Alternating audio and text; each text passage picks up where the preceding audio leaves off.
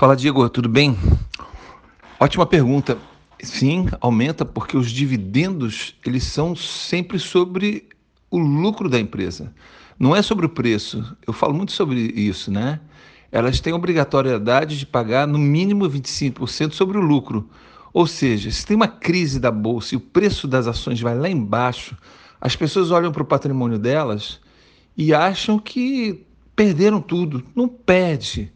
O Itaú, quando o preço dele nas crises foi lá embaixo, ele continuou batendo recorde de faturamento e bate todo trimestre.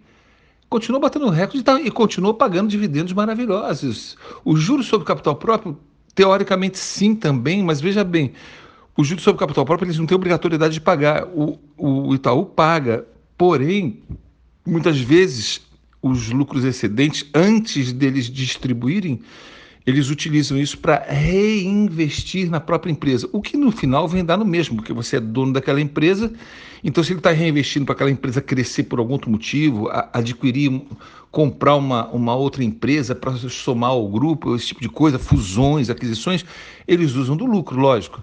Então você não ganha dinheiro vivo na hora, mas ao médio e longo prazo você tem uma empresa que está crescendo mais, que está valendo mais e que em algum momento vai gerar também mais lucros em função das aquisições que foram feitas, entendeu? Olha só que legal a dinâmica totalmente diferente da bolsa de valores, né? Isso é muito, isso, isso é o bacana da, da bolsa. Você você não é um, você não fez um contratinho de, de rentabilidade fixa com o banco por um, uma rentabilidade medíocre. Você é dono de uma empresa que está no mercado para arrebentar a boca do balão, como se diz, né? para ganhar cada vez mais mercado. E é histórico, todas elas estão lá crescendo, crescendo, crescendo.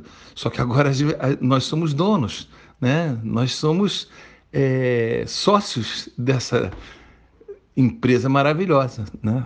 Entendeu? Tá bom?